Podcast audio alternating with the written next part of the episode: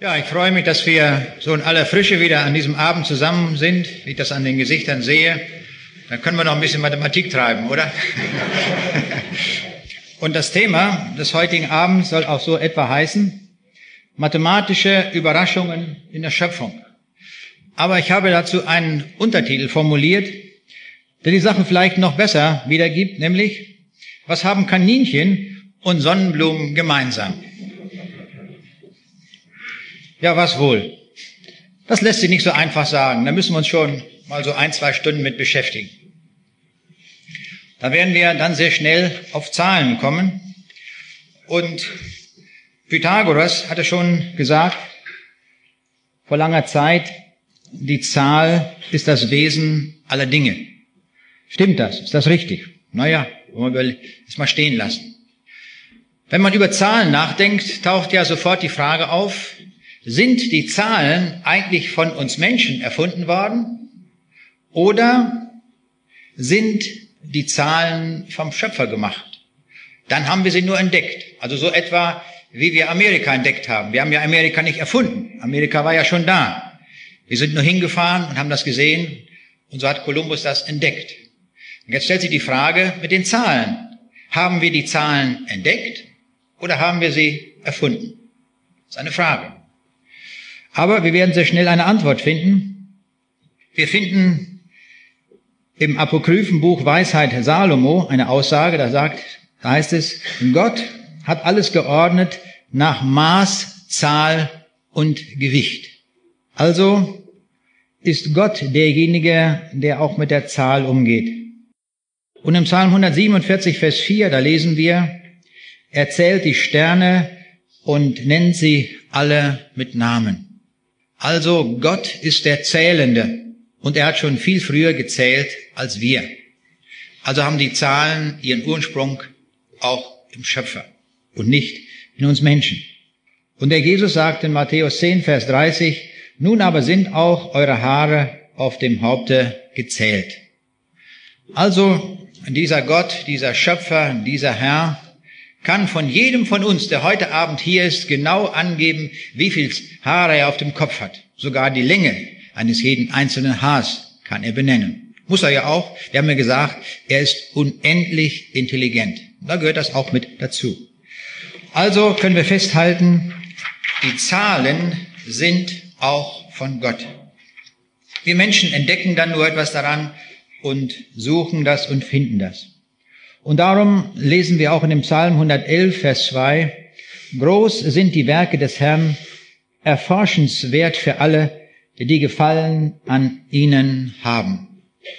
Und so ordne ich jetzt uns auch einmal so ein. Wir haben einfach Freude daran, diese Werke der Schöpfung zu erforschen. Und zwar insbesondere einmal auch die Zahlen, die auch zu den Werken der Schöpfung gehören. Die Werke des Herrn sind groß zum Staunen für alle, die daran ihre Freude haben. Und an dieser Freude, so ist es bei Bruns übersetzt, das andere war nach der Menge Übersetzung, von dieser Freude wollen wir einmal ein Stück weit heute hören, was der Schöpfer so alles mit Zahlen gemacht hat. Dabei kommt hinzu bei allen Forschungen, die wir durchführen und alles, was wir da mit der Wissenschaft erarbeiten, dass uns deutlich Grenzen gesetzt wird, sind.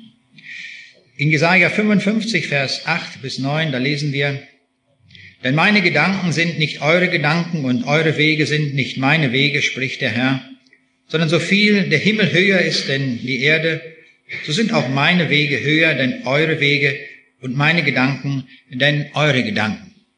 Wenn wir dieses Wort aus dem Buch Jesaja lesen, dann haben wir immer den Eindruck, damit ist gemeint, dass die Aussagen der Bibel für uns sehr hoch sind.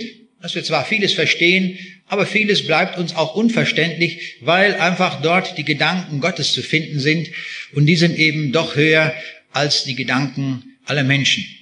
Und ich glaube, das haben wir sicher alle schon so empfunden, wenn wir die Bibel lesen, Einfach durch das Lesen der Bibel erkennen wir, dass diese Gedanken von völlig anderer Art sind, als, wir, als wenn wir ein beliebiges Buch der Weltgeschichte nehmen. Das ist von so grundlegend anderer Art. Da ist so ein Geist, der dort enthalten ist, so dass wir eigentlich niemandem beweisen müssten, dass das Gottes Wort ist.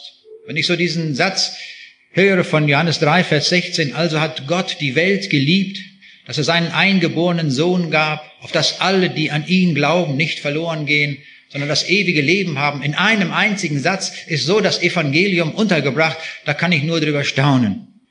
Wenn das ein Philosoph beschreiben sollte, der käme mit 20 Bänden nicht aus, um so einen Gedanken zu formulieren. Und Gott schafft das in einem einzigen Satz. Ich hielt neulich einen Vortrag, kommt hinterher jemand auf mich zu und der fing an zu handeln.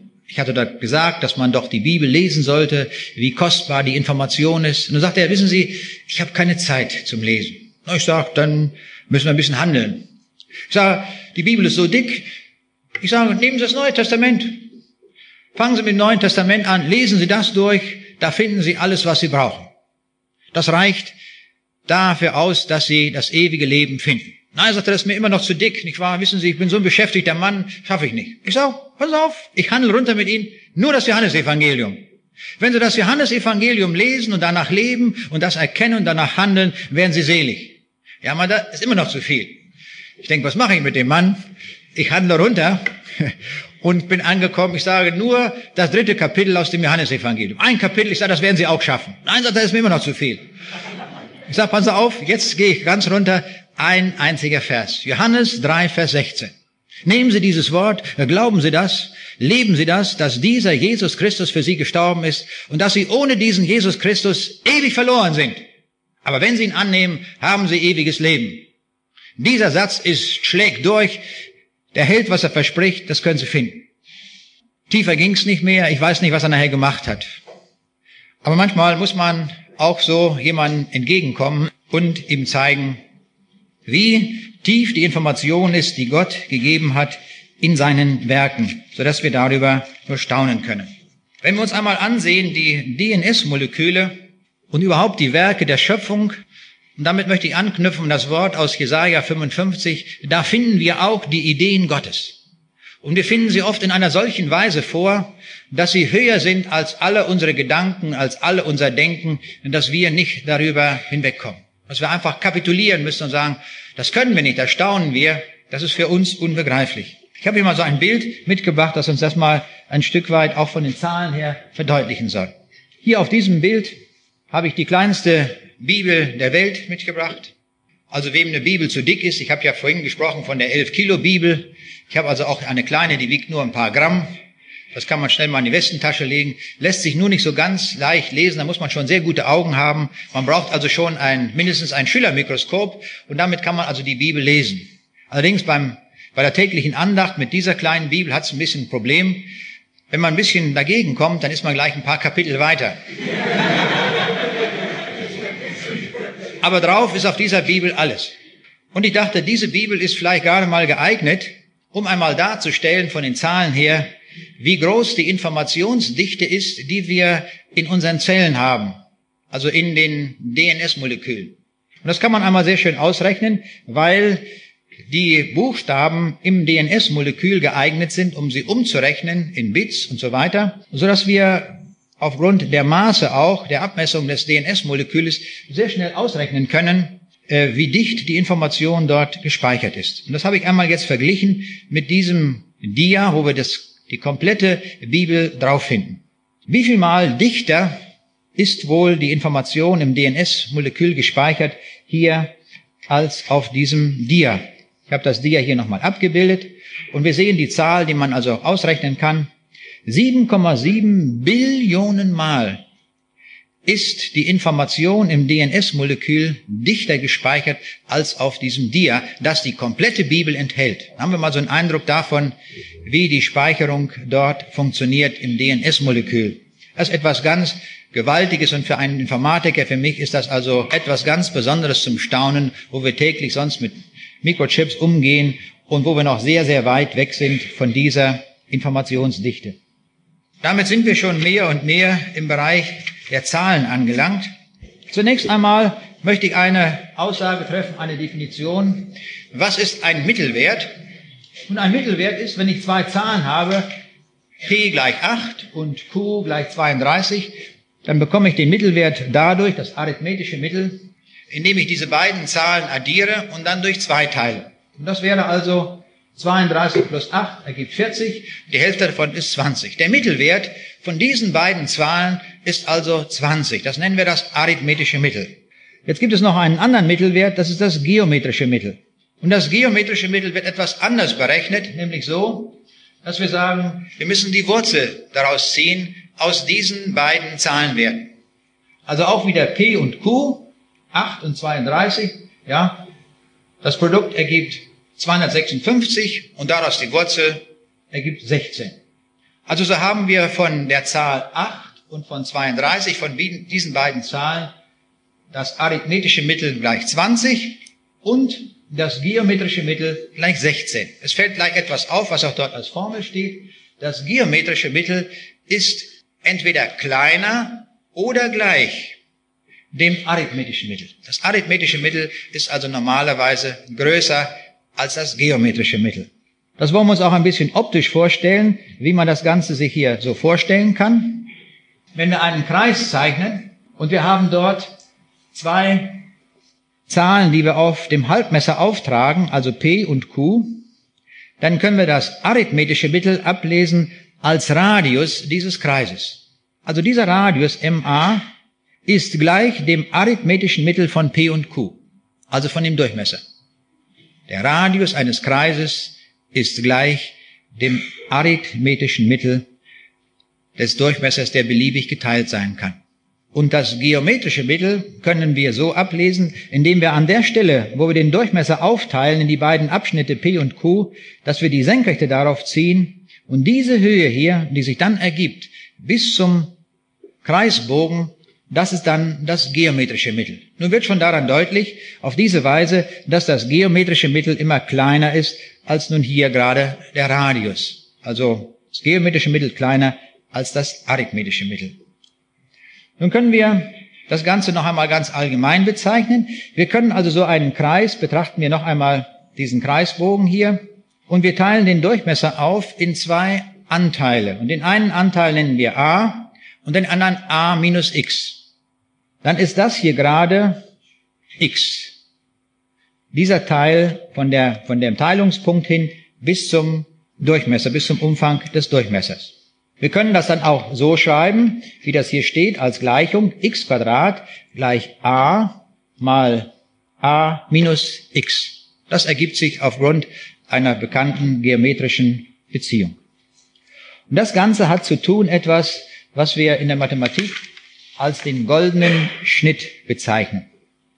Was ist der goldene Schnitt? Man kann es so definieren, ist d eine positive reelle Zahl, also der Durchmesser, so heißt jede Zerlegung dieser Zahl in zwei positive Summanden a und a minus x ein goldener Schnitt von a. Wenn x geometrisches Mittel von a und a minus x ist. Ja, das haben wir auf dem Kreisbogen gesehen. Wenn wir den Kreisbogen in diese beiden Anteile zerteilen, a und a minus x, dann ist diese Senkrechte darauf, ist dann gerade das geometrische Mittel. Und das wird nun für einen Kreisbogen so definiert als eine Zahl, die eine Teilung ist nach dem goldenen Schnitt. Das schauen wir uns nochmal an an einer beliebigen Strecke. Ich teile also eine Strecke a, das ist die grüne Strecke, auf in den Teil Anteil x und a minus x.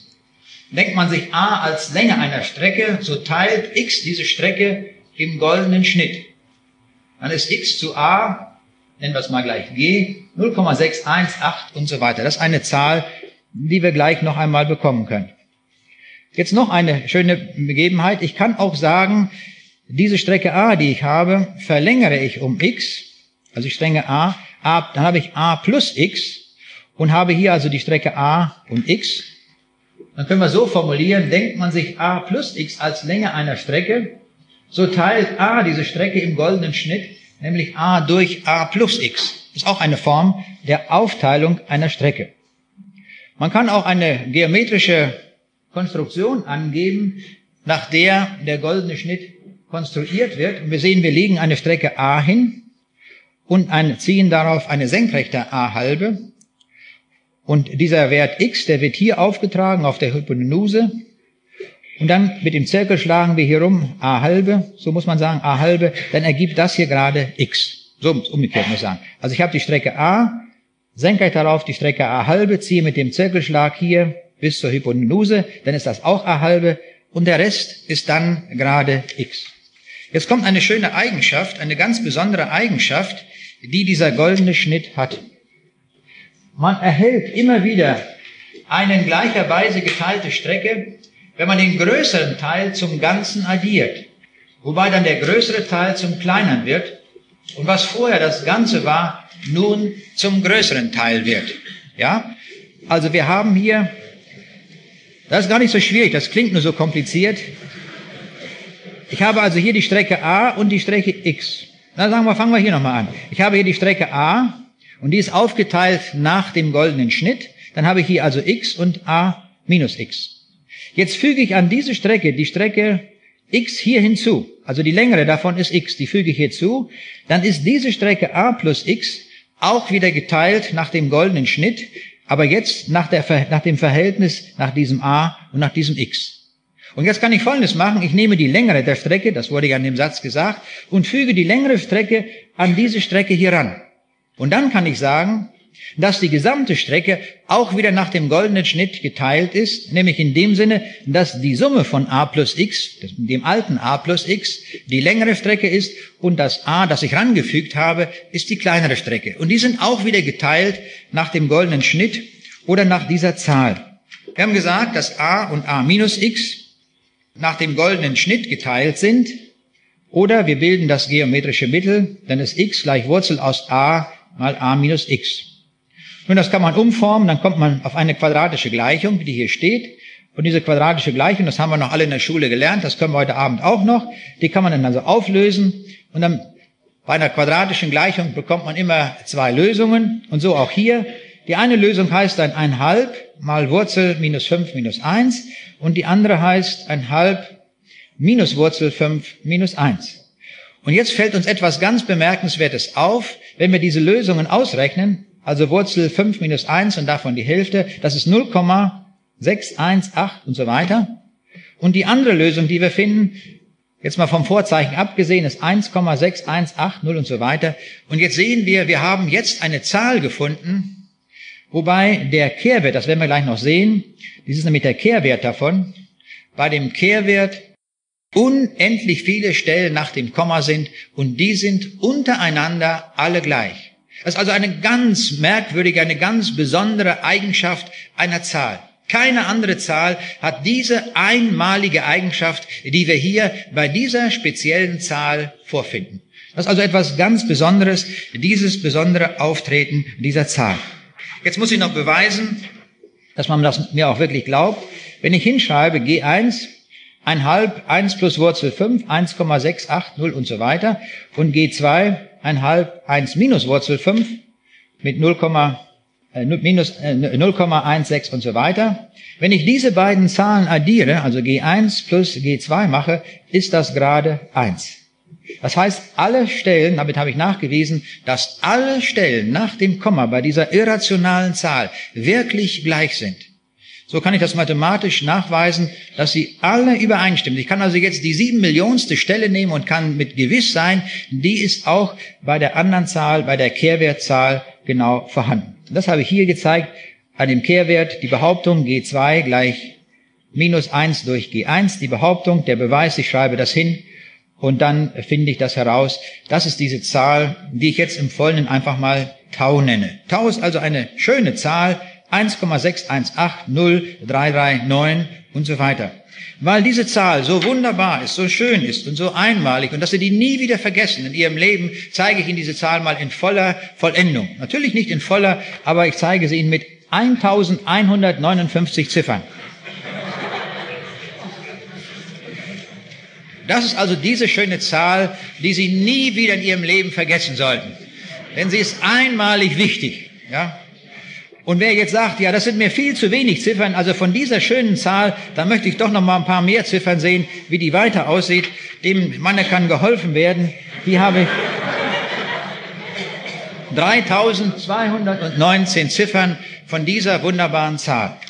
Also diese Zahl heißt dann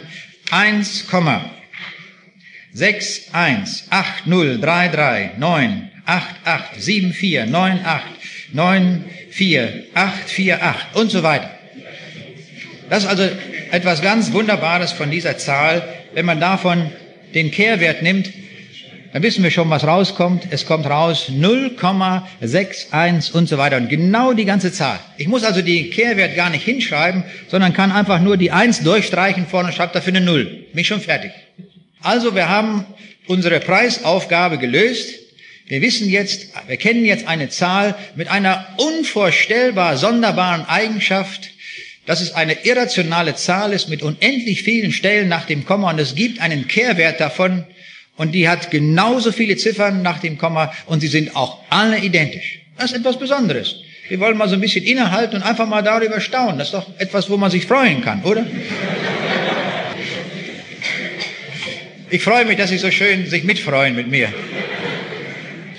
Mitfreude ist das halbe Leben, oder? Es gibt noch andere so schöne Zahlen, die auch so spezifische und schöne Eigenschaften haben. Zum Beispiel die Zahl Pi ist auch eine so wunderbare Zahl. Die hat auch unendlich viele Stellen. Und es gibt ganze Weltmeisterschaften, wonach man mit Computern ausrechnet, immer mehr Stellen. Und der Weltrekord, der liegt im Augenblick bei so einigen Milliarden Stellen nach dem Komma.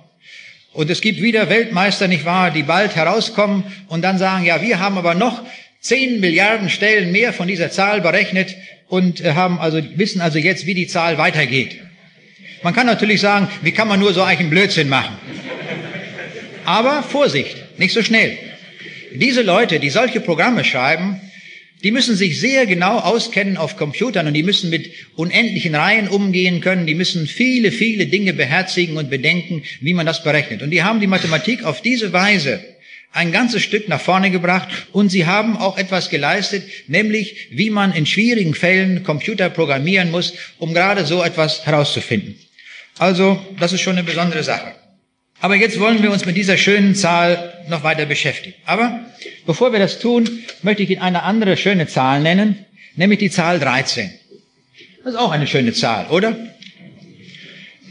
Also 13 können wir zerlegen in 8 plus 5.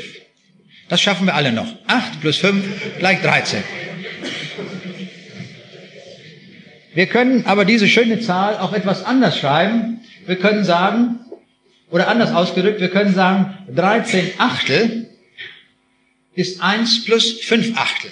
Ja, können wir noch gut mitrechnen. Wir können aber auch sagen, 5 Achtel ist 1 durch 8 Fünftel. Ja, ist auch noch alles gleich. Also kann ich sagen, 13 Achtel ist gleich 1 plus 1 und dann Bruchstrich und darunter steht 8 Fünftel.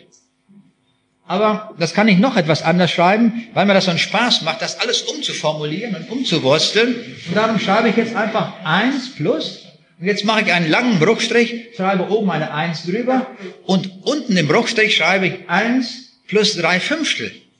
Das ist nämlich auch richtig. Ich kann nämlich den Nenner wieder zusammenfassen, dann sieht man, habe ich 5 Fünftel plus 3 Fünftel sind 8 Fünftel.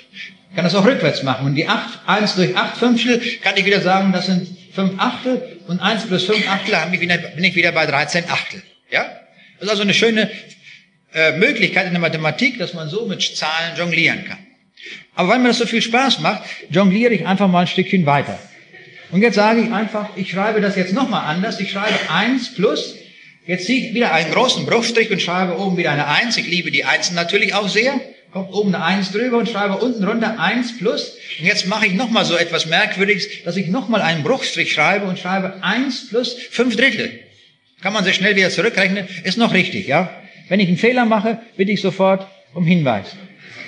Nun kann ich das Ganze noch weiter schreiben, weil mir das so einen Spaß macht mit diesen vielen Brüchen. Brüchen. Ich füge jetzt immer wieder eine Eins hinzu, mache einen Bruchstrich, schreibe im Zähler immer eine Eins und dann geht das weiter. Unter dem Bruchstrich steht dann wieder ein Bruch und dann geht das immer wieder weiter. Eins plus eins plus eins und jetzt sehen wir plötzlich, wir haben aus 13 Achtel eine Zahl gemacht, die nur noch aus Einsen besteht.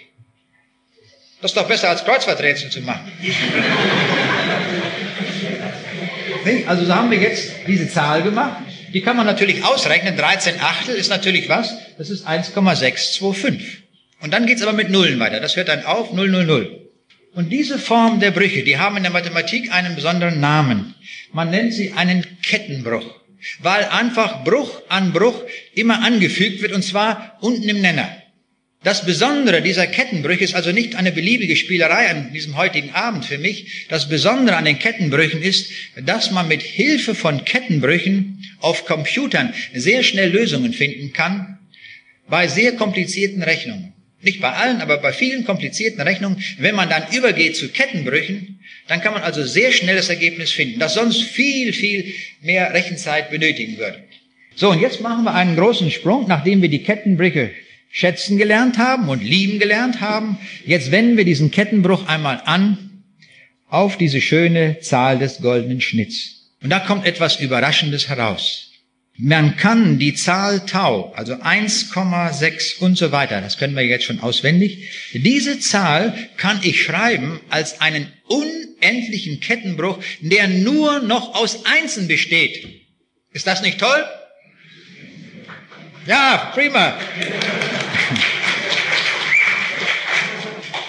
Das ist die super Sache. Nur noch als, eine, stellen wir uns das mal vor in Gedanken. Eine Zahl, die aus unendlich vielen Stellen bezählt, erzählt, besteht. Da kommen acht, neun, sieben, dreien, alles kommt dort vor. Und jetzt gelingt es einfach, eine solche Zahl per Kettenbruch so zu schreiben, dass diese Zahl nur noch aus Einsen besteht. Da kommt keine zwei vor, nichts anderes, nur Einsen. Das ist etwas ganz Grandioses. Und das sehen wir hier, ist die Eigenschaft dieser unendlichen Zahl, die sich darstellen lässt als ein unendlicher Kettenbruch. So, nachdem wir das blendend verstanden haben, gehen wir jetzt einen Schritt weiter. Und zwar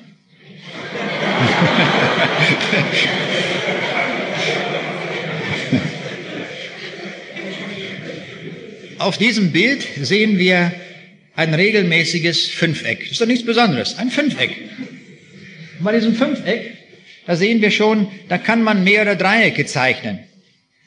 Das wäre also hier das Fünfeck in einem Kreis gezeichnet, also ein regelmäßiges Fünfeck, da lässt sich ein Kreis rumziehen. Und wenn man nun diesen, dieses Fünfeck sich ansieht, kann man immer solche Linien rüberziehen zu der gegenüberliegenden Seite.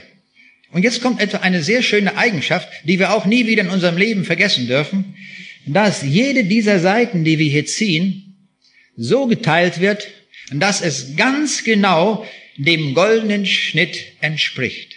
Also dieser wunderbaren Zahl. Das Verhältnis dieser langen Seite zu dieser Seite ist immer diese Zahl, die wir jetzt hier so kennen und schätzen gelernt haben. Das gilt jetzt nicht nur für diese hier, das gilt auch für die kleineren Dreiecke, die hier auch möglich sind. Auch diese sind wieder ganz exakt nach dem goldenen Schnitt gemacht. Ganz exakt.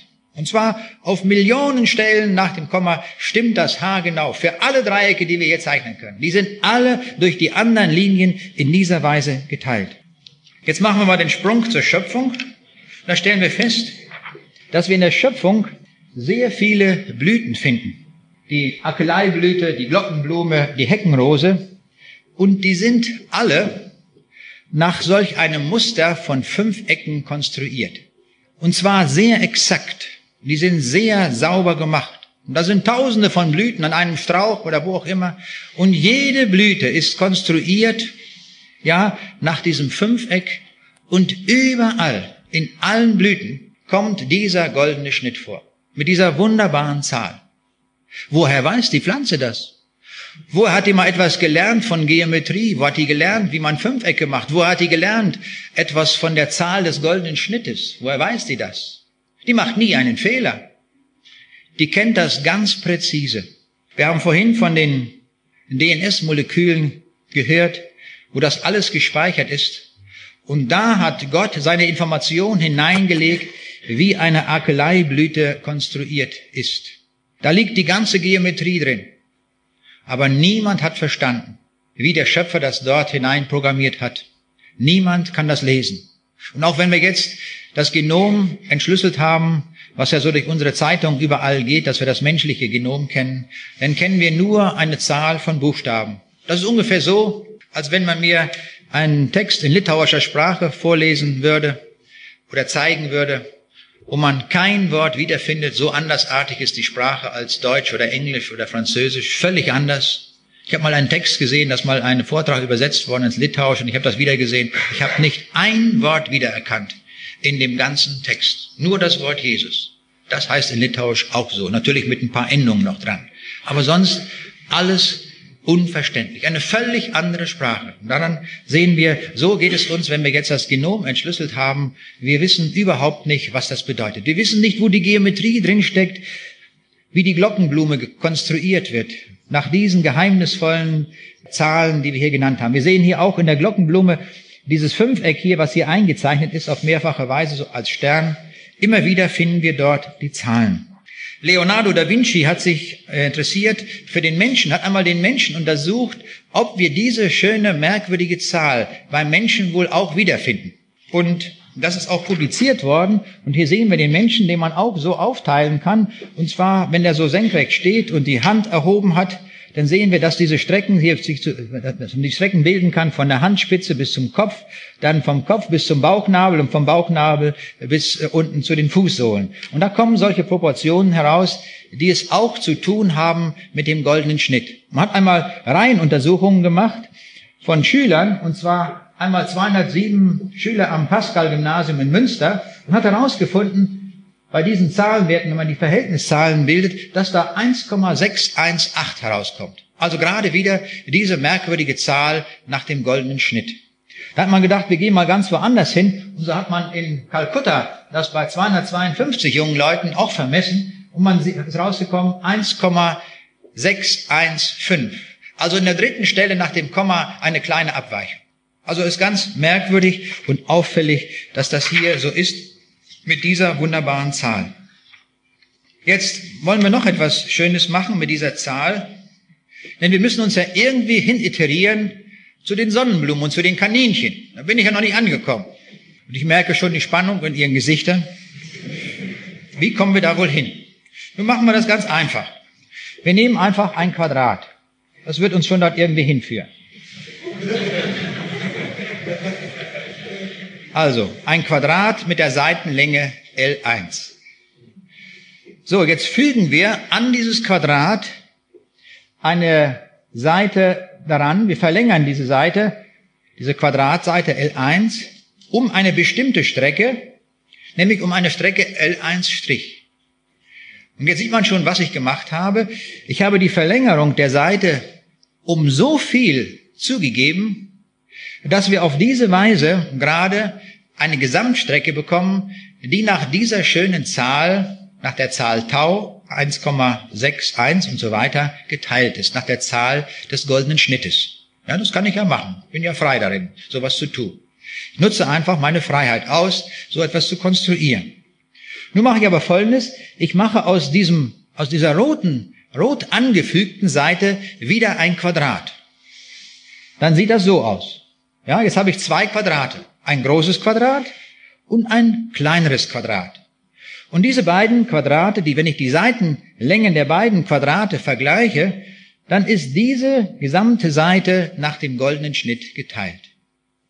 So, jetzt betrachte ich im Folgenden nicht mehr dieses Quadrat, sondern nehme das kleinere Quadrat und sage, ich füge jetzt zu dem kleinen Quadrat wieder eine Seite hinzu, die länger, die ich diese Seite verlängere, und zwar verlängere ich sie gerade um so viel, dass auf diese Weise wieder eine Gesamtstrecke herauskommt, die genau nach dem goldenen Schnitt geteilt ist.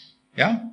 Und dabei stelle ich fest, dass das dann genau wieder die Länge ist, hier des ursprünglichen Quadrates. Bemerkenswert, ja, dass das gerade hinkommt.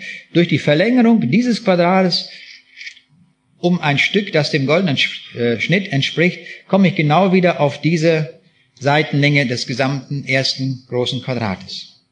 Nun sieht man schon, wie das Spiel weitergeht. Zu diesem blauen Quadrat, also das wäre mein drittes Quadrat, füge ich jetzt wieder eine Länge hinzu, diese grüne Seite. Und ich sage jetzt, die muss so lang sein gerade, dass auf diese Weise wieder diese Strecken geteilt sind nach dem goldenen Schnitt. Ja, das mache ich hier so. Und siehe da, es passiert mir jetzt auf diese Weise Folgendes, dass diese Verlängerung gerade so lang ist und das gerade ausmacht, dass ich die rote Quadratseite des zweiten Quadrates gerade erreiche. Es kommt ganz genau hin. Naja, jetzt betrachte ich das grüne Quadrat, also das 1, 2, 3, mein viertes Quadrat, die werden also immer kleiner und verlängere diese Seite wieder um ein Stückchen, aber so, dass es nach dem goldenen Schnitt geteilt ist und dann komme ich gerade wieder an die rote Seite heran. Und jetzt gehe ich von diesem äh, Quadrat aus und verlängere das auch wieder und dann kommt das bis hierhin ran. Und jetzt kann ich, sieht man schon, wie das geht, ich kann ganz beliebig viele solcher Quadrate zeichnen, die alle nacheinander nach dem goldenen Schnitt geteilt sind bezüglich ihrer Seiten. Ja, das ist das Besondere, was ich hier nun tue. So, nun kann ich Folgendes tun. Ich kann nun hier eine Seite einzeichnen, eine Diagonale einzeichnen, dieses große Rechteck, was ich hier habe, und zeichne eine weitere Diagonale, die ich von hier nach hier zeichne, und dann bekomme ich einen Punkt, einen ganz bestimmten Punkt. Und dieser Punkt ist ein ausgezeichneter Punkt, und das werden wir sehen, was dieser Punkt gerade macht. Der hat eine besondere Eigenschaft. Er ist der Mittelpunkt einer ganz speziellen Spirale. Und diese Spirale hat einen Namen, es ist die logarithmische Spirale, die also diese Eigenschaft so hat, dass sie immer wieder dreht. Sie dreht unendlich lange, aber immer so nach diesen Proportionen. Ganz allgemein hat die logarithmische Spirale folgende Eigenschaft.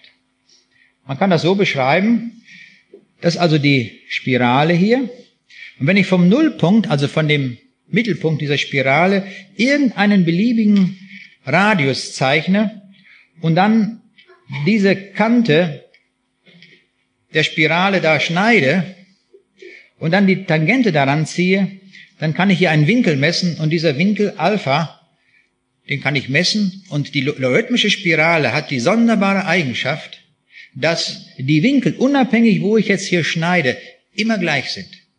Der Winkel ändert sich nie. Das ist die Eigenschaft dieser Spirale. Jetzt gibt's eine ganz besondere Eigenschaft. Ja, jeder vom Nullpunkt ausgehender Strahl schneidet die Spirale unter dem gleichen Winkel. Jetzt gibt es einen Sonderfall, und das ist die sogenannte goldene Spirale, die ich hier schon gezeichnet habe. Wir haben von, vom goldenen Schnitt gesprochen und jetzt kann ich auch noch sprechen von der goldenen Spirale. Und das ist genau die, die ich hier eingezeichnet habe. Diese Spirale, die ich also so konstruiert habe, aus diesen Quadraten mit angehängten kleineren Quadraten, die nach dem goldenen Schnitt geteilt sind. Auf diese Weise also finde ich eine ganze Fülle von Quadraten. Und immer wenn ich die so verbinde, wie das hier dargestellt ist, und das so mitkreisen lasse, entsteht eine ganz spezielle Spirale. Und diese Spirale, wie soll sie auch anders heißen, das ist die goldene Spirale. Wer sich für die Mathematik mehr interessiert, der kann also diese goldene Spirale auch einmal mathematisch weiter ausrechnen. Und sie hat einen speziellen Winkel. Das sind 72,967 und natürlich auch wieder beliebig viele Stellen danach.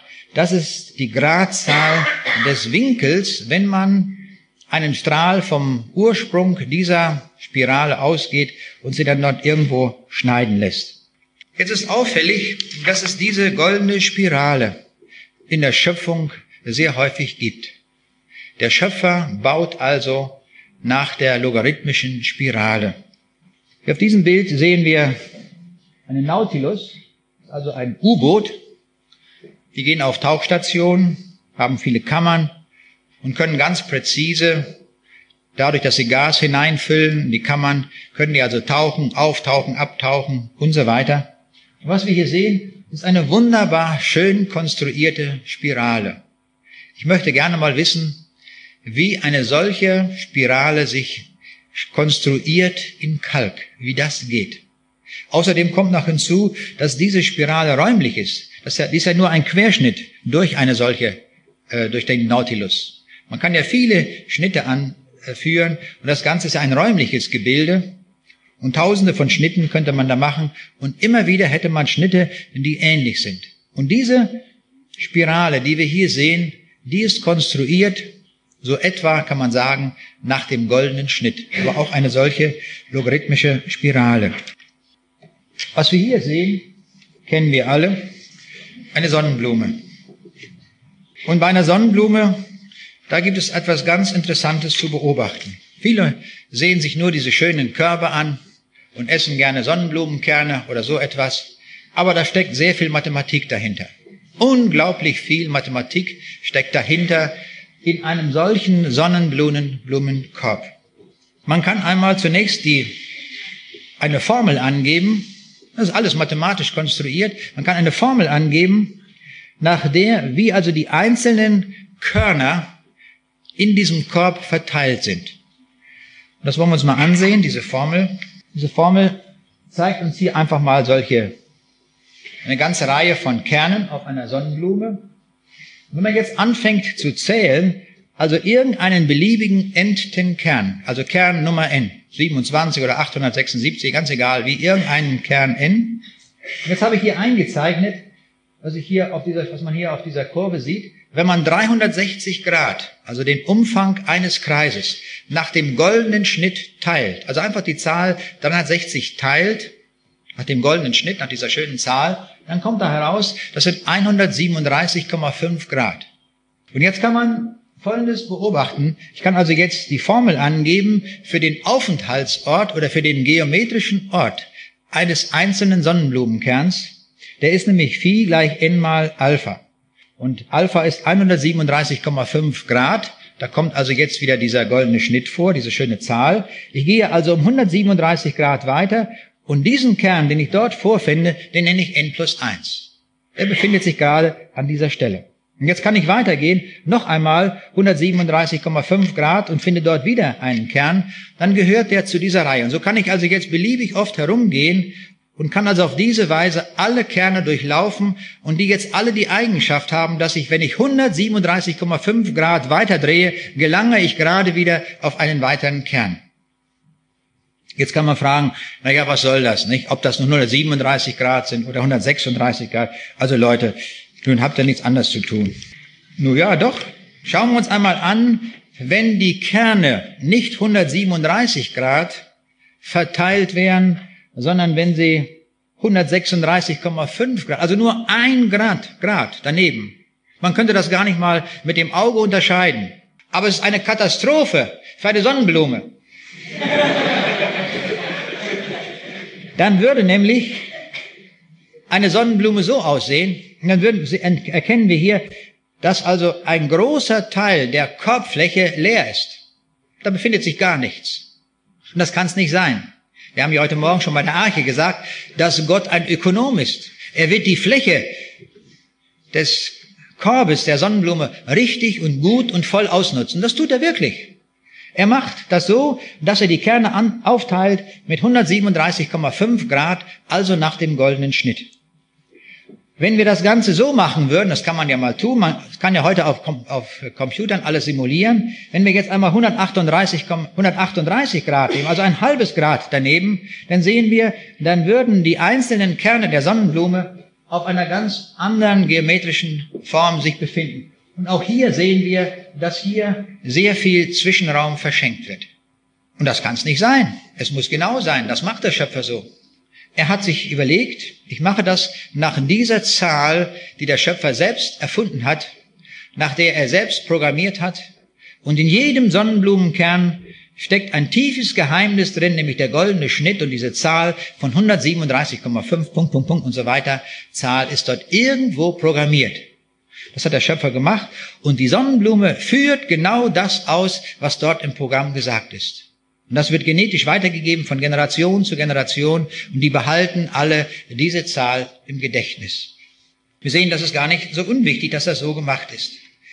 Je mehr wir hineinschauen in die Details der Schöpfung, so geht es mir jedenfalls, umso mehr müssen wir eigentlich staunen, wie viel Ideen hinsichtlich Informatik, Genetik, Mathematik und was auch alles dahinter steht. Und man kann sich richtig vorstellen, wenn man daran arbeitet, das herausfindet, dass das Freude macht, das einmal ein Stück weit zu entdecken. Aber wir erkennen immer nur ein Stück weit, wir erkennen niemals alles. Es bleibt, das ist auch meine Erkenntnis, bei den Werken der Schöpfung immer so, dass wir vieles überhaupt nicht herausfinden können. Das ist übrigens der große Unterschied zwischen Werken, die wir Menschen machen, und Werken, die der Schöpfer gemacht hat. Bei den Werken von Menschen können andere Menschen, wenn sie einfach nur genug Zeit einsetzen und daran überlegen, finden sie immer heraus, wie das funktioniert. Während des letzten Krieges haben die Deutschen eine Chiffriermaschine eingesetzt, die Enigma. Und die Enigma hatte also mehrere Räder, drei Räder, da wurde das alles verschlüsselt. Und die Funksprüche wurden mit Hilfe der Enigma verschlüsselt und dann konnten die da gesendet werden. Und dort auf der Empfangsstelle, meinetwegen auf einem U-Boot, wo man das empfangen hatte, konnte man das wieder dechiffrieren. Und dann hatte man den echten Text dieses Funkspruches. Aber dann passierte Folgendes, die Maschine ist irgendwie in die Hände der Polen gefallen. Und die Polen haben diese Maschine nach England gebracht. Und die Engländer haben sich rangesetzt und haben gesagt, wir müssen herausfinden, wie diese, diese Chiffriermaschine arbeitet. Und sie haben mehrere Wochen dazu gebraucht und alles überlegt und Mathematiker herangesetzt und alle möglichen Leute. Aber es kam der Tag, da wusste man, wie die Maschine arbeitet. Man kann also die Werke der Menschen immer wieder herausfinden, wie es gemacht worden ist. Das ist immer möglich. Es ist nur eine Frage der Zeit. Die Marine hatte auch eine solche Maschine, auch eine Enigma, aber die hatte vier Räder, da war das noch etwas komplizierter und da hat es etwas länger gedauert, bis man das rausgefunden hat. Aber man hat es auch herausgefunden. Und das wollte ich damit sagen, die Werke der Menschen sind immer zu entschlüsseln, wie das geht. Die Werke des Schöpfers in den meisten Fällen nicht.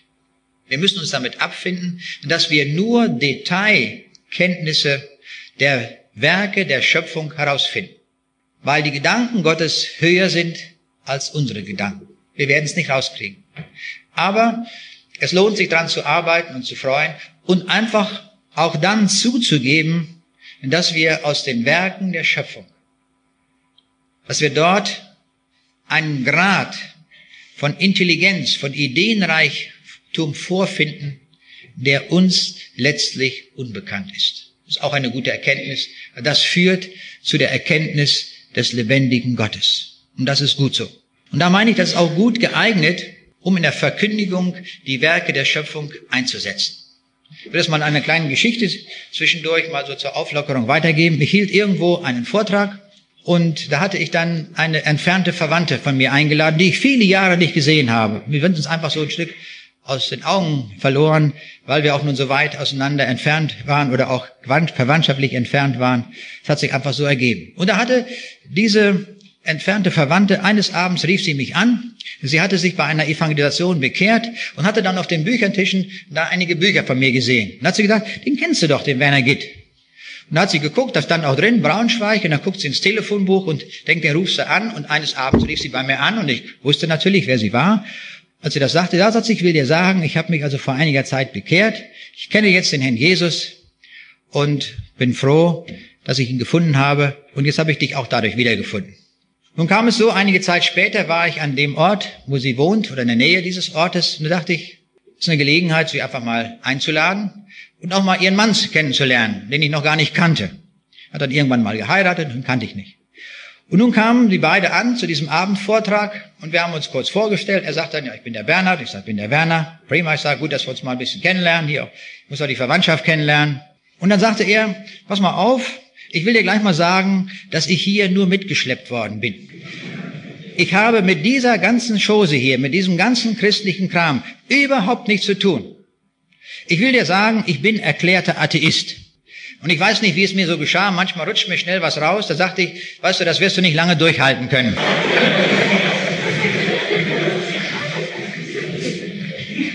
Dann hielt ich den Vortrag und habe viele oder mehrere Aspekte auch über die Schöpfung gesagt, über das Heil in Jesus und alle diese Dinge. Dann habe ich am Ende gesagt, also Leute, wenn ihr das verstanden habt, wie das geht, bitte kommt in eine Nachversammlung, dort werde ich erklären, wie man diesen Jesus Christus annehmen kann und wie man dort das ewige Leben finden kann. Und eingeladen, egal wer. Und es waren mehrere Leute gekommen, ich glaube so zehn Leute oder was waren da zurückgeblieben. Und auf einmal, ich traue meinen Augen nicht, wer sitzt dort? Mein Bernhard. Ich denke, das gibt's doch nicht. Aber mir war sofort klar, der ist neugierig. Er will sehen, wie macht er, was macht denn da sein Verwandter da nun, nicht den neu kennengelernten Verwandten. Und so äh, sitzt er da, nun erkläre ich den Weg zu Jesus Schritt für Schritt.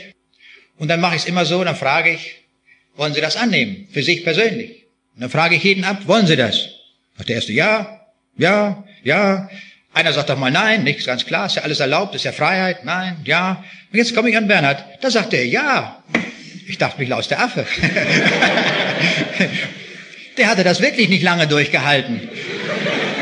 Gerade mal eine Stunde. Und da hat er sich bekehrt. Und zwar so an den Werken der Schöpfung. Und natürlich muss man immer sagen, Durch das Handeln Gottes. Durch das Handeln des Herrn Jesus, der mit uns ist, wenn wir die Botschaft weitergeben und das in die Herzen der Menschen übersetzt. Das ist wichtig. Wir können noch so viel reden und tun, wenn der Herr das nicht übersetzt und das in das Herz hineinkommt, ist es wertlos. Aber wenn er das tut, dann passiert sowas. Das möchte ich uns auch heute Abend hier so als Ermutigung sagen, wenn wir noch nicht an der Stelle sind, dass wir noch keine klare Entscheidung getroffen haben für diesen Schöpfer, für diesen Jesus Christus, können wir heute machen. Dass wir es festmachen und sagen, jawohl, hier bin ich, ich habe es verstanden, meinen Atheismus kann ich nicht aufrechterhalten, angesichts der Tatsachen, die ich heute hier gehört habe. Unmöglich, ist wirklich so. Dann müssen wir konsequent sein. Ja, machen wir weiter bei den Sonnenblumen und bei den Kaninchen. Da habe ich ja noch gar nicht zugesagt. Stellen wir uns vor, wir haben hier ein Kaninchenpaar. So machen wir das in der Mathematik immer, nicht? Lass da sein, das und das. Also ein Kaninchenpaar. Und jetzt, was machen die? Naja, was Kaninchen so machen.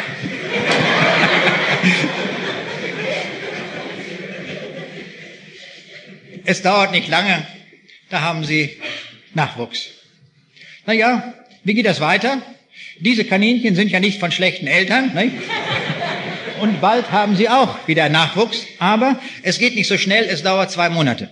Also zwei Monate müssen wir warten. Dann sind die auch so weit und dann haben die auch wieder Kinder. Nun nehmen wir an, dass die immer so von einer Generation zur nächsten, dass da immer gerade ein Paar ist. Wir müssen ja auch Annahmen treffen, wenn wir Mathematik machen wollen. So, und jetzt sehen wir uns die wieder an. Das können wir nochmal sehen. Diese hier, die hören ja nicht auf. Die werden also einen Monat später wieder Nachwuchs haben. Also nehmen wir an, wieder zwei. Naja, und was machen die im dritten Monat? Naja, da haben sie wieder Nachwuchs. Und wir sehen schon, inzwischen sind also von diesem ursprünglichen Pärchen, sind inzwischen schon drei Paare Nachwuchs entstanden. Und nee, das geht hier weiter, nicht wahr? Jetzt sind wir schon im vierten Monat später, nicht wahr? Da wieder ein Paar, fünf Monate. Und nehmen wir mal an, die hören gar nicht mehr auf, solange die Welt besteht. Und die leben also auch immer, wir müssen ja ein paar mathematische Annahmen treffen. Mathematische Annahmen, haben wir ja schon gesagt, haben meist nie etwas mit der Wirklichkeit zu tun. Und so dürfen wir ohne weiteres einmal annehmen, dass die also beliebig lange da nun Nachkommen zeugen. Aber nun sind diese ja hier auch schon da, die erste Generation, und die machen das genauso weiter, sodass also alle diese grünen Generationen, die da hervorgegangen sind, ich habe hier Nummer drei eingezeichnet, weil mein Papier ja nicht ausreicht, und jetzt sind die aus dem zweiten Monat die sind ja auch inzwischen schon so weit, dass die auch wieder Nachkommen haben. Das sind diese äh, mit der lila Linie, das sind diese beiden, hier diese beiden so und so weiter geht es weiter. Nun ist natürlich ganz klar, in einem solchen Fall interessiert natürlich, wie viele Kaninchen werden nachher sein, nach dem Ende des ersten Monats, nach dem Ende des zweiten Monats, dritten und so weiter, weil wir ja Mathematik treiben. Wie viel sind das? Das kann man hier mal hinschreiben. Am Ende des ersten Monats sind das zwei. Am Ende also des ersten. Des zweiten Monats können wir addieren. Eins plus zwei ergibt drei. Dann am Ende des dritten Monats müssen wir sehen, sehen wir schon, das sind fünf. Also drei plus zwei plus eins sind fünf. Am Ende des vierten Monats müssen wir alles addieren, Strich drunter, sind es schon acht. Am Ende des fünften Monats sind es dreizehn. Und wer jetzt hier genau aufgepasst hat, der sieht, er muss gar nicht alles mitzählen, sondern jetzt können wir schon unseren Rechenvorteil einsetzen und sagen, die 13 kriege ich ganz einfach dadurch, dass ich 8 und 5 addiere. Ich muss gar nicht die anderen alle addieren. Und wenn ich die, die 8 rauskriegen will, brauche ich nur die beiden Nachbarn zu nehmen. 5 plus 3, da habe ich auch 8. Ja? Also so geht das hier mathematisch sehr schön weiter. Und so können wir jetzt das alles beliebig weiterziehen, diese einfach, diese Zahlen hier. Und jetzt interessiert mich natürlich wahnsinnig natürlich, wie viele Kaninchen gibt es so? Nun, wir haben schon die ersten uns angesehen, die ersten Kaninchen. Das ging also hier schon 5, 8, 13, ja nachher sind das 21, 34, 55, 89, 144, 233, 377, 610. Nun, in, in der 30. Generation sind das schon 882.040 Kaninchen, ja. Und das geht jetzt so beliebig weiter. Nach der 90. Generation kommt schon eine Zahl, die ich schon gar nicht mehr richtig ausdrücken kann. Also diese Zahlen, die haben es wirklich in sich. Der erste, der sich mit solchen Zahlen beschäftigt hat und der das rausgefunden hat, wie die Kaninchen das machen, das war Fibonacci, ein Italiener. Und darum haben diese Namen, diese Zahlen auch einen Namen. Sie heißen nämlich Fibonacci-Zahlen. Ja, das sind die Fibonacci-Zahlen. Und diese Fibonacci-Zahlen, die sehen wir ja mal in schöner Vollendung, wie die alle da hier aussehen. Diese Fibonacci-Zahlen haben es nun aber ganz faustdick hinter den Ohren, möchte ich mal sagen. Das sind nun wirklich also Spezialzahlen. Nicht? Diese, in diese Zahlen kann man sich so richtig verlieben, weil sie so wunderbare, schöne Eigenschaften haben. Tausenderlei von Eigenschaften haben diese Zahlen. Wir haben schon eine Eigenschaft herausgefunden, dass wir nämlich diese Zahlen berechnen können, indem wir eine neue Fibonacci-Zahl dadurch bekommen, dass wir die beiden Vorgänger addieren. Ja, also wir nehmen hier irgendeine, irgendeine beliebige Zahl, die 144 ist gerade die Summe der beiden Vorgänger, nämlich 89 plus 55. Das ist eine schöne Eigenschaft. Nicht? Wir haben es also einfach in dieser Reihe auszurechnen. Das geht auch bei ganz großen Zahlen. Wenn ich die 30. Zahl hier nehme, 832.040, die bekomme ich dadurch, dass ich die beiden Vorgänger einfach nur addiere. 514.229 plus 317.811. Und so geht das weiter. Bis in alle Unendlichkeit. Diese Fibonacci-Zahlen haben nun sehr viele schöne Eigenschaften. Nämlich noch eine schöne Eigenschaft. Wenn ich hier diese Zahl ansehe und die beiden Vorgänger mir ansehe, dann kann ich die Quadrate bilden. Nämlich 1 Quadrat plus 1 Quadrat ergibt 2. Ja, das ist doch schön. Und mal gucken, wie das weitergeht. Die 5 ergibt sich dadurch, dass ich 1 Quadrat plus 2 Quadrat mache. Die 13 ergibt sich dadurch, dass ich 2 Quadrat plus 3 Quadrat rechne. Ich muss natürlich jetzt ein Stück weit immer zurückgehen. Das geht jetzt nicht mehr mit den unmittelbaren Nachbarn, aber zum Beispiel die 89 bekomme ich, indem ich die 5 Quadrat und 8 Quadrat bilde. Ja, diese beiden Nachbarn, davon denen will ich das Quadrat und dann kriege ich hier also gar die 89. Das wäre also eine Möglichkeit, auch solche Zahlen zu finden. Also können wir als Satz formulieren, die Summe von den Quadraten zweier aufeinanderfolgender Fibonacci-Zahlen ist auch wieder eine Fibonacci-Zahl. Also ich nehme zwei Nachbarn, nehme die Quadrate davon, addiere die und die Zahl, die da rauskommt, ist wieder eine Fibonacci-Zahl, aber nicht die Nachbarn, sondern ist ein bisschen weiter. Also nicht schlimm, aber ist das wieder eine Fibonacci-Zahl. Noch etwas Schönes kommt heraus bei den Fibonacci-Zahlen. Das sehen wir hier einmal auf diesem Bild. Ist n eine Primzahl, dann ist auch die zugehörige Fibonacci-Zahl immer eine Primzahl.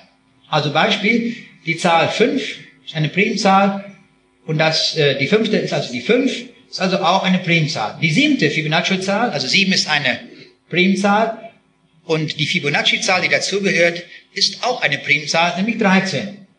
Oder nehmen wir die 19, 19 ist die 19. Zahl, 19 ist eine Primzahl, die dazugehörige Zahl 4181 ist auch eine Primzahl. Also noch eine gute Eigenschaft. Jetzt gibt es noch viele, viele Eigenschaften. Ich bin noch lange nicht fertig mit den Eigenschaften. Ich kann also zehn beliebige Glieder herausnehmen aus der gesamten Reihe. Irgendwo aus dieser ganz langen Reihe nehme ich einfach zehn Glieder raus. Hier in diesem Beispiel, ich fange mit dem fünften Glied an und bis zum vierzehnten Glied und addiere und jetzt mache ich Folgendes. Ich nehme das siebte Glied, das ist 89, und das wird multipliziert mit der, mit der 11. So, 11 mal und dann das siebte Glied aus der Reihe ergibt gerade 700, äh, 979. Also die Summe von zehn beliebig herausgegriffenen, aber aufeinander folgenden Fibonacci-Zahlen ist gleich dem Elffachen des siebten Gliedes in der Auswahl. Nicht so eine schöne Eigenschaft. Das lässt sich so als Formel dann hier auch so angeben. Jetzt kommt noch eine schöne Eigenschaft.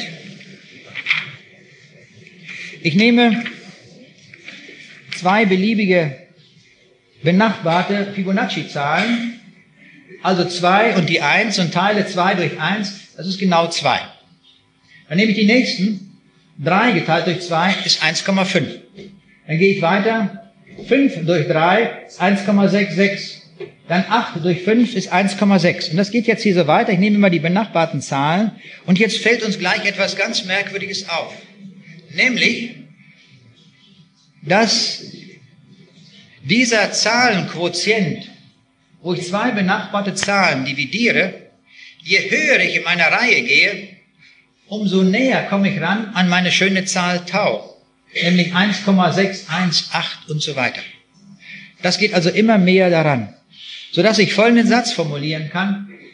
Bezüglich des Verhältnisses Vn gleich Fn durch Fn minus 1, das heißt also die Fibonacci-Zahl geteilt durch den Vorgänger, zweier benachbarter Fibonacci-Zahlen, dann gilt, mit zunehmendem n nähert sich das Verhältnis von Vn dem Wert Tau. Die Verhältniszahlen Vn und Vn plus 1 alternieren um den tatsächlichen Wert von Tau. Also mal ist es ein bisschen größer, mal ein bisschen kleiner, mal ein bisschen größer, mal ein bisschen kleiner. Und das geht, also je höher ich in den Fibonacci-Zahlen bin, wird das immer enger. Immer enger. Sodass also, wenn ich ganz große Fibonacci-Zahlen nehme, dann komme ich natürlich nachher bei n gegen unendlich genau gegen diese Zahl Tau. Ich kann mir jetzt vorstellen, dass Sie alle danach fiebern, zu wissen, wie die tausendste Fibonacci-Zahl aussieht. Das muss natürlich auch eine ganze Zahl sein. Und wie kann man denn hier so berechnen? Nach dieser Formel, das ist eine Formel, die allgemein gilt, um diese Zahl zu berechnen. Und hier sehen wir einmal die tausendste Fibonacci-Zahl. Die hat genau 209 Ziffern. Ja, das kann man die Millionste ausrechnen. Man kann alle, jede beliebige Fibonacci-Zahl ausrechnen. Und die Zahl der Ziffern steigt nun ganz erheblich. Warum dieses mathematische Spiel mit den Fibonacci-Zahlen? Und es hat eine Absicht. Schauen wir uns eine Pflanze an, die Nieswurz, die wächst nach diesem System. Wie wir hier sehen, ein Stängel, der teilt sich auf und der teilt sich wieder auf. Und wenn wir die Zahl der Blätter zählen, dann sehen wir unten ein Blatt, dann wieder ein Blatt. Hier haben wir auf dieser Ebene zwei Blätter, hier haben wir drei Blätter, hier sind es fünf, hier sind es acht und dann dreizehn. So geht das weiter. Und was für Zahlen sind das? Das sind Fibonacci-Zahlen. Die teilen sich also so auf nach den Fibonacci-Zahlen. Noch etwas zu den Bienen. Eine Drohne, also eine männliche Biene, schlüpft aus einem unbefruchteten Ei einer Bienenkönigin, während aus den befruchteten Eiern, also die weiblichen Arbeiterinnen und Königinnen schlüpfen. Eine Drohne hat also nur einen Älter, ist mal im Singular zu sagen, nämlich die Königin. Während Königinnen, wie es sich gehört, zwei Eltern haben. Also so ist das. Nun kann man also sagen, wenn man mal die ganze Liste jetzt einmal so aufzählt, hier ist eine Drohne und hier haben wir die Königin. Die Königin hat zwei Eltern, nämlich eine Königin und eine Drohne. Die Drohne wieder nicht, hat nur einen Elternteil, das ist die Königin. Die Königin wiederum hat zwei Elternteile, nämlich eine Drohne und eine Königin. Diese Königin hat wieder zwei Eltern, nämlich eine Drohne und ein, eine Königin. Und so weiter geht das, was verzweigt sich hier. Und wir können jetzt beliebig in die Generationen zurückgehen. Und wenn wir diese Zahlen addieren, dann stellen wir fest, diese Reihe 1, 2, 3, 5, 8, 13 und so weiter. Die Bienen vermehren sich also nach dem Konzept der Fibonacci-Zahlen. Die tauchen also offenbar immer wieder auf, wo wir in der Natur hinsehen.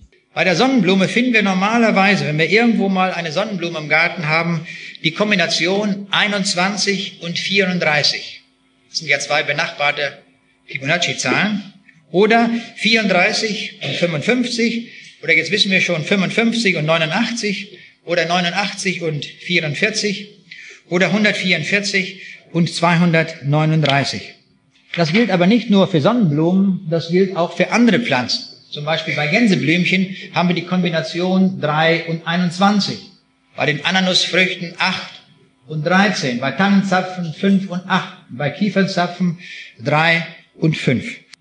Wenn wir uns einfach die Mathematik in der Schöpfung ansehen, dann erkennen wir, das Ganze ist eine Untersuchung ohne Ende. Alles ist bis auf das Feinste konstruiert. Hier ist nichts zufällig. Ist nichts, das irgendwo mal gerade so geworden ist. Dass die Sonnenblume so konstruiert ist, dass der Korb voll ausgefüllt ist, ist also nicht irgendwie im Rahmen einer Evolution entstanden, sondern hier ist genetisch festgelegt die Reihenfolge, hier ist festgelegt die Fibonacci-Zahl, sodass der Korb immer gefüllt ist. Ich habe noch nie eine Sonnenblume gesehen, bin viel in der Welt rumgekommen, aber nie eine, die nicht gut gefüllt war. Wo das mit 136,5 Grad war, gibt es nicht. Die sind alle 137 Grad äh, jetzt auf der Spirale entfernt. Hat mal jemand Folgendes gesagt zur Schöpfung? Origin of everything. Once upon a time, there was nothing. And then there was something. And that something made everything. Und was braucht man? Viel Zeit.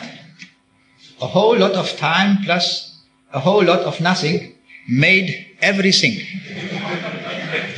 Das ist die Kurzform der Evolution. Die Bibel lehrt uns etwas ganz anderes. Die Bibel sagt uns etwas ganz Grundlegendes, woher das kommt und wer der Ideengeber ist. Im Anfang war das Wort und das Wort war bei Gott und Gott war das Wort. Dasselbe war am Anfang bei Gott. Alle Dinge sind durch dasselbe gemacht und ohne dasselbe ist nichts gemacht, was gemacht ist. So fängt das Johannesevangelium an. Aber was ist das Wort hier? Wir sehen, auch das ist verschlüsselt. Und diesen Schlüssel würden wir niemals finden, in keinem Laboratorium der Welt. Und darum sind wir dankbar dafür, dass der Schöpfer uns selbst diesen Schlüssel mitgegeben hat. In Vers 10 lesen wir im selben Johannesevangelium, im selben Kapitel, er war in der Welt und die Welt ist durch ihn gemacht. In der Welt waren viele. Welches war der eine, der das gemacht hat? Es liegt noch ein Schlüssel drauf. Wir brauchen nochmal einen Dekodiermechanismus und der wird uns glücklicherweise auch in demselben Johannesevangelium genannt. Und das Wort ward Fleisch und wohnte unter uns und wir sahen seine Herrlichkeit, eine Herrlichkeit als des eingeborenen Sohnes vom Vater, voller Gnade und Wahrheit. Jetzt haben wir den Urheber aller dieser Dinge. Wer die Sonnenblume konstruiert hat, wer all diese Blütenblätter konstruiert hat, die Wendeln auf der Palme und alle diese Dinge, die wir in der Schöpfung sehen, auch den mathematischen Anteil. Wer hat das gemacht? Das Wort. Und dieses Wort ist kein anderer als der Sohn Gottes. Dieser eine ist Jesus Christus. Jesus Christus also ist der Urheber aller Dinge. Im Kolosserbrief Kapitel 1 ist das zusammengefasst mit den Worten, er ist das Ebenbild des unsichtbaren Gottes, der Erstgeborene aller Kreaturen. Denn in ihm ist alles geschaffen, was im Himmel und auf Erden ist, das Sichtbare und das Unsichtbare. Es seien Thron oder Herrschaften oder Reiche oder Gewalten. Es ist alles durch ihn und zu ihm geschaffen, nämlich zu Jesus Christus hin. Es ist zu ihm hingeschaffen, es ist alles ohne Ausnahme dadurch entstanden, dass er sich überlegt hat, dass er das konzipiert hat. Wir hatten heute Morgen über die Naturgesetze gesprochen und haben gesagt, dass der Jesus der Erhalter dieser Welt ist und dass er das tut mit Hilfe der Naturgesetze. Das ist ein Erhaltungshandeln in dieser Welt, dass er den Naturgesetzen befiehlt, dass sie das ausführen, was er naturgesetzlich gesetzt hat. So ist er der Herr der Schöpfung, der alle Dinge gemacht hat. Wenn wir ihn als Schöpfer sehen, müssen wir gleichzeitig auch das andere sehen. Er ist auch der Mann vom Kreuz.